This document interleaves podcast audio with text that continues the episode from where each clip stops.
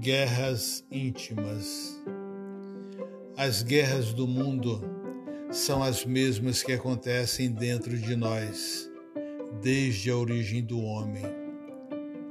Se as respostas para tantos males não são encontradas no mundo exterior, que tal procurá-las no mundo interior? As respostas para tudo estão bem guardadas nos corações e mentes de todos os homens e mulheres. Falta-nos abrir esta caixa preta e saber o que ela esconde. O homem tem medo de se abrir e ver descobertos seus segredos, e por isso vai desmanchando o que não consegue refazer.